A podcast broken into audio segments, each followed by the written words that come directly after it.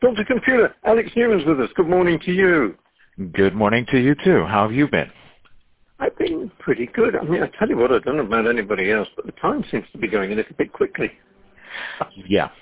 Time flies when you're having fun, and we're having fun here with your audience, so. There we go. There we go. So, uh, what's happened in the last week? What have you been doing? Well, working from home, uh, pretty much uh, same as last week and the week before last. Before that, no, we...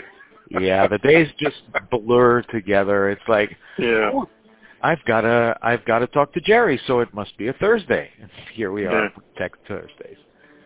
And it's a little bit like also uh, apparently um, my uh, my wife reminded me yesterday, and also uh, yeah, the guys at Cool FM reminded me of saying that you know Friday is a holiday.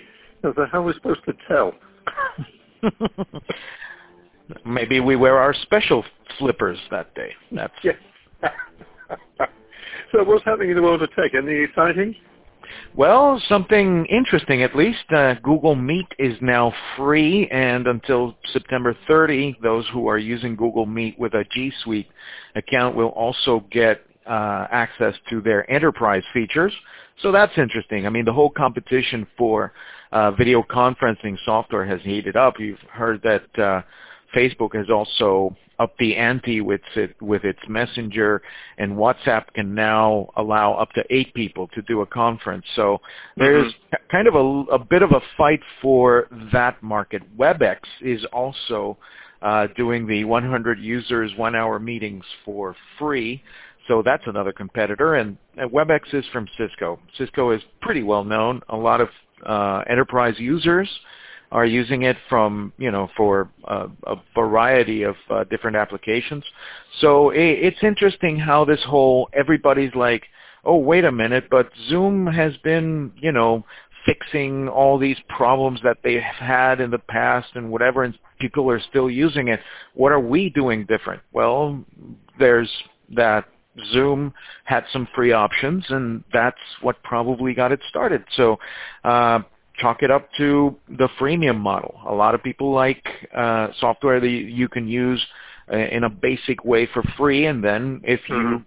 try to, if you need uh, any of the advanced features, you can use the advanced features for a small fee. I, I myself, I'm using Zoom. Uh, it has some interesting features, including uh, being able to broadcast live to YouTube and Facebook, so that's always interesting. And Mm, okay. I'm I'm also using uh, a service called Restream that can take that and then stream it over to other uh, other platforms like uh, like Twitter and Instagram Live and, and whatever. So it's pretty interesting. It's becoming pretty interesting now. I've got a an interview with Stephanie Valencia tonight at 7 p.m. on my Instagram. It's Vida Digital. And we're going Mhm. to talk about webinars and how a lot of people who are right now stuck at home and are professionals with teachable skills are turning to webinars as a source of revenue while this uh, all blows over, hopefully. Hmm. Uh, I tell you what's interesting. I mean, I think that perhaps a lot of people, and, and I'm probably one of them. One of the things I used to to hate, even when I I used to hate video conferencing, but I think people are becoming much more accustomed to it, and people that hadn't used it before probably you know now getting involved. I mean, I, I think it'll probably help it in the future. It'll become more of a, a mainstream thing. Definitely. I mean, it's the same thing as a whole bunch of other things like, I don't know, Netflix and washer dryer combos. At first people are like, really? Uh, I'm going to pay $7 a month on top of my cable bill? And nowadays it's, people are like, hey, I'm just going to pay $7, no cable, Mhm. and just have internet, and I have a bunch of content that I can watch anytime and not have to just wait for a specific time and date to watch something and then miss it and then, you know, have Mhm. to have that awkward conversation at the water cooler and people uh, telling people not to spoil uh, the series for me.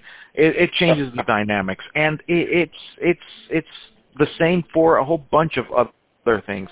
Not only video conferencing, but uh, uh, things like uh, working in the cloud. A lot of people have called me Yeah. and said, "Hey, you know what? I I have this uh, accounting software. I have this uh, other program or whatever. Can we move it to the cloud? And if not, what can I change to that does?" I mean, for example, in Panama, there's like three uh, programs that can handle payroll because you know Panama payroll is a little bit complicated. If your name starts mm-hmm, with a G mm-hmm. and you were born on a Tuesday, you get time and a half. But if it's a full moon, then it's time and three quarters. So uh, there's a couple of programs out there that are from like the late 90s, still getting used in a lot of places with very few modifications, uh, but they're not Mm. cloud ready. And uh, people are moving to cloud-based applications all the time because it lets them work e- from everywhere, anywhere, at any time. So if you have to leave your building for a coronavirus or for a fire, you know that everywhere, that every every bit of your data is stored somewhere in a safe way that you can get to it no matter what. And when you say sort of cloud-based applications, do you mean that the files are held, or is the actual application, the actual program held on the cloud? that the actual program is held in the cloud. For example, you've used uh, programs like Peachtree or um, QuickBooks and similar applications.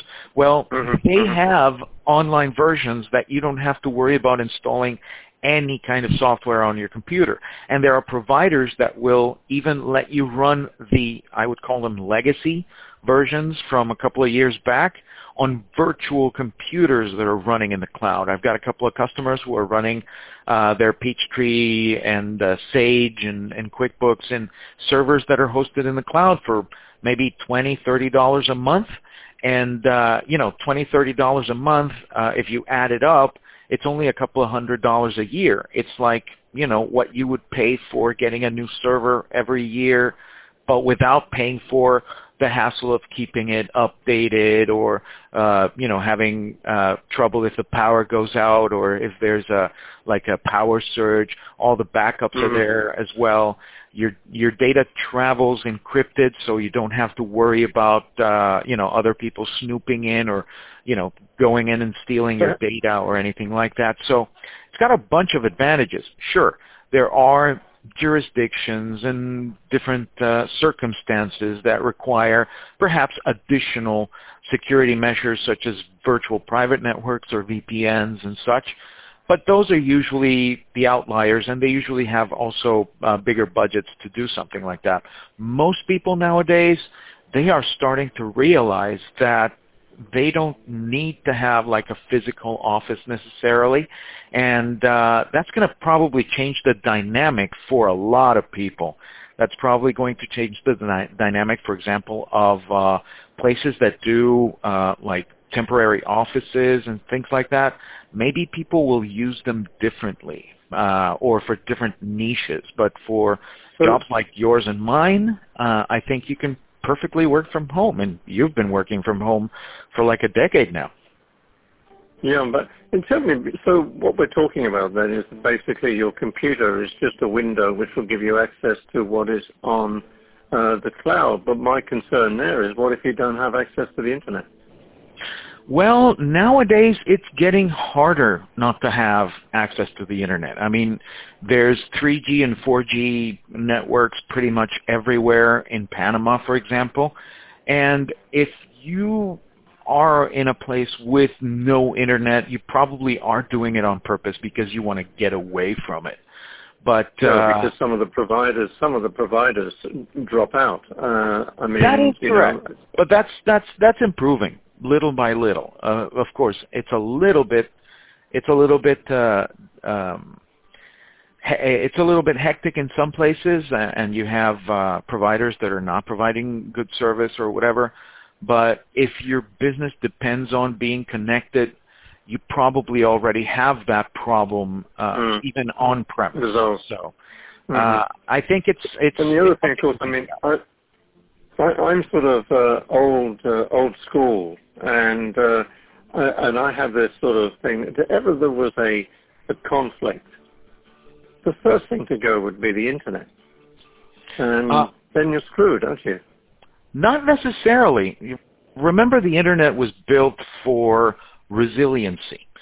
So I'm guessing even if you don't have wired internet, you might have wireless internet. And there are some technologies such as WiMAX and uh, there's internet over all sorts of radio waves and so on. Mm. I mean, I Mm. know people who do internet over CB or civil band radio. It's slow as molasses, but you can get your mess through. And if there's like an CB arm, radio. yes, yes, it's called The, packet the old radio. TV, gosh, I remember that. Yeah, it's called packet radio, and it's been around since the 70s or something like that. Yeah. So I remember it- having a 40 foot, 40 foot aerial on my car. Exactly, and I remember uh, a friend of mine who used to uh, talk to people and email and things like that in the 80s using civil band radio and send files and things like that. So uh, I, I think the internet's pretty resilient. It was built to be resilient. I think you'll probably, if there's some, you know, like an armed conflict or whatever, you'll probably worry about clean water and I don't know stuff for wounds and antibiotics and things like that more than you'll Well, probably now. worry about the internet. a little bit, a little bit. Hey, um, was it something I was going to, oh yeah, no, I forgot now. There was, I had a train of thought and I was going to uh, ask you, uh, oh yes, no, I know what it was. Now we're coming on to, you know, we've got 4G, we're coming on to 5G, and as we know, for instance, like the phones coming out now, like the Samsung S20, uh, there's a 5G, um, oh, by the way, are they all 5G or is it only the Ultra? I think it's only The- the Ultra, but we'll have to check. Samsung. Yeah, Yeah. the only one that Yeah. has 5G support is the Ultra, but I'm guessing that will change eventually. And they already just announced, I think it was yesterday, their plans to come out with, uh, you know, everybody was expecting it, a Note version of the S20 called the Note 20, which will have a slightly better screen, sli- slightly better specs, and a pen which will probably have one or two features that the current Note 10 doesn't, because they Mhm. always do these little incremental upgrades that make you want to go out and uh, get one if you don't wa- if you don't have one already. So with the amazing speeds of uh, 5G, um, would it not be viable in the future that you just stick a SIM card in your computer and that's the way you connect?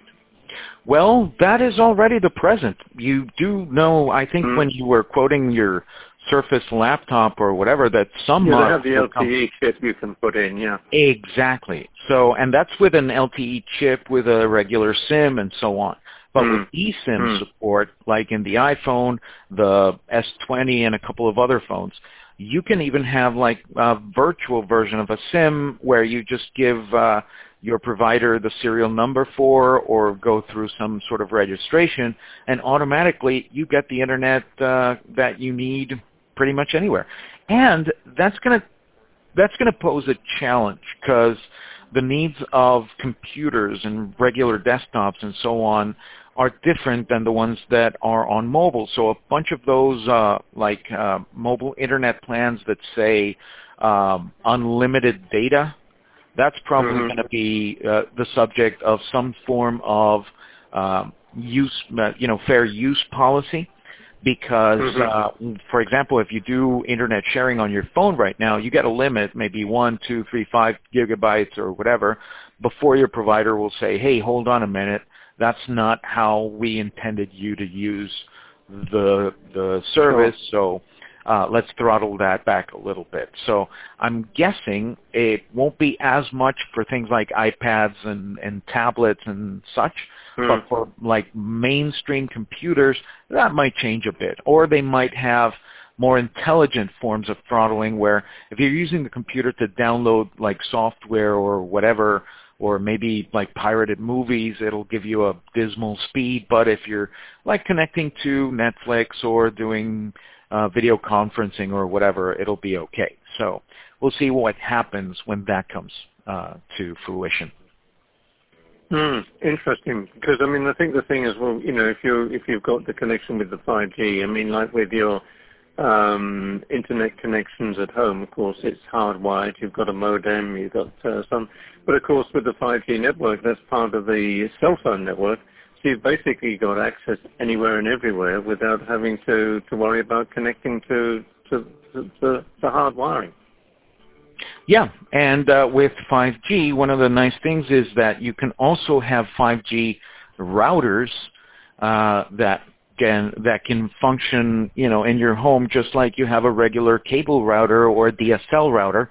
Uh, I actually saw some of those in China when I was there last year, and they were just Mm. being sold in retail stores. So you could buy one for less than a hundred dollars, talk to your internet provider, and have internet working in minutes instead of waiting for some person to come in between the hours of eight and twelve on a Tuesday or whatever. You just pop it in your network and start working with it. And if you Hmm. want better reception, you can move it around because it's not tethered to anything but the electrical socket. So that's also interesting Hmm. there. Hmm. Well, the two, well, let me just say a thank you to uh, and Wireless, in actual fact, because um, with the situation now here at uh, home, the way I'm having to uh, uh, to link up with, uh, you know, for our interviews, like we're, we're chatting now, has been over the phone uh, as opposed to people actually coming into the uh, to the studio. And what happened was all of a sudden on Monday, if ever I, if I tried to dial a cell phone number to connect up with somebody, I was getting beep, beep, beep, beep, beep. And uh, the people that came to us were very helpful. I spoke to uh, a gentleman called George the other day, and he said yes. He said, I don't know why, but it's obviously a fault here. So uh, anyway, uh, he said somebody call you back, and that didn't happen. So I called back again yesterday. Happened to get George again, again, who was extremely uh, uh, helpful. And uh, he then got on to his supervisor, and she said she was going to prioritize it. And the gentleman called me back yesterday, and apparently, unbeknown to me, because I don't see anything about it in my uh, in my bill, but there is a limit to the amount of time I have to call a cell phone with my landline. Hmm. Interesting. I'm sure And- it's it's it's well intentioned in the sense that they want to make sure that you don't um, you know unnecessarily or unwittingly make so many phone calls to cell phones that it goes beyond what your uh, Hmm. You know, budget is. So I, I'm sure it wasn't like intentional, but there's always No, alternatives. No, no, no. They, but they were they were very good. Um, and uh, George said, yes, uh, not George, but the technician from Cable and Wireless said, well, look, I'm going to speak to the people here. We're going to get that lifted because you know I don't mind paying for it because just put it on the bill. Um, but you know that's not a problem rather than cut it off. So that was they were very very good. They were pretty quick and very very helpful. Um, but I do in actual fact have Bluetooth to the um, telephone that I use here in the studio six double seven one double eight double two, and I'm trying that, but I'm still not sort of quite used to that. And of course, the reception isn't quite as good. Understood. Now, you could Hmm. always get uh, what's called a um, a SIP trunk or uh, a voice over IP trunk from your friends at Cable. Uh, they do offer that service, but you have to ask for it. Uh, that's Mhm. the kind of service that I have, but I have it with uh, Weepit, and uh, I'm actually talking to you from my computer instead of a regular phone, so I can get I can use my It's very clear. Oh yeah, and I can use my headset, and I can. Hmm. It, it's very very comfortable, and I also, you know, have all the advantages of it being fully digital, including all my call data records are on my computer. I can record the calls if I want to. Uh, I can uh, I can do even video calls. It's it's it's much better than than regular phone lines. You can always call phone lines. You can get calls from phone lines, Hmm. but you get all the Does, advantages does of that have to be digital. set up specially? How does that have to get set up, Alex? Well, that depends. For example, right now you have like a regular analog telephone that plugs into Mhm. Some socket or whatever. So you get a little box uh, that usually costs around forty, forty-five dollars on Amazon or whatever, or Mhm. the provider will give you one. That's usually Mhm. what happens. They'll want to have control over what you do with the line or whatever, so it doesn't uh, nothing uh, funny happens. So they give you that. That plugs into the network connection, and it goes through the network into their offices and so on. With the advantages, uh, the advantage that if you disconnect it and then go to another network and plug it in, it will still find its way to their uh, central office, and you'll have your line. So I can basically uh, pull that out of the wall right now and um, take it with me on like a trip or whatever, and it's my Panama Mhm. phone line. And a lot of people have been using uh, a system like that with uh, providers like Ovnicom uh, for a number of years now. In fact, one of my first business lines was one of theirs a- at the time. Now, I plug it into my computer by putting in um, a certain parameters like user and password and so on. Mm-hmm. And I can use it on an application that's on my computer. And I can also do that by plugging in an application on my phone, on my cell phone, my smartphone, and I can receive calls and send calls using my, my data connection or my Wi-Fi on my cell phone. In fact, Cable and Wireless, I think, is the only provider in Panama that supports iPhones going over Wi-Fi. So if you have an iPhone and you're on Wi-Fi and you're somewhere else in the world, you still have access to your local uh, cell phone without any roaming Amazing. charges. That's, yeah, that's cool. And what's the, what's the system called again? Uh, SIP trunk. That's S-I-P. That's the mm-hmm. name of the protocol. So you can ask for a SIP trunk, and you can set it up either on your computer directly, which it would make some things easier, and mm-hmm. or you could set it up on a little box that just uh, becomes the line, and you can use it as usual. So we can always look into that later, but uh, you know your mileage may vary. Some people might need uh, to have it connected to like a like a whole phone system, like a PBX or. Mm-hmm. Uh, so that's that's also an option. So talk to your provider, and uh, they might give Absolutely. you some interesting options. Yeah, that's interesting. A little rummage around the internet as well. Alex, thank you so very much as always. See you You're welcome. new every day. We try. Great to be here, and hope to see you on Thursday. All right, Alex. Well, look, you have a, a wonderful long weekend. Not that we can tell the difference. Not much. Dr. Computer Bye. Alex Newman with us this morning. Thanks again, Alex.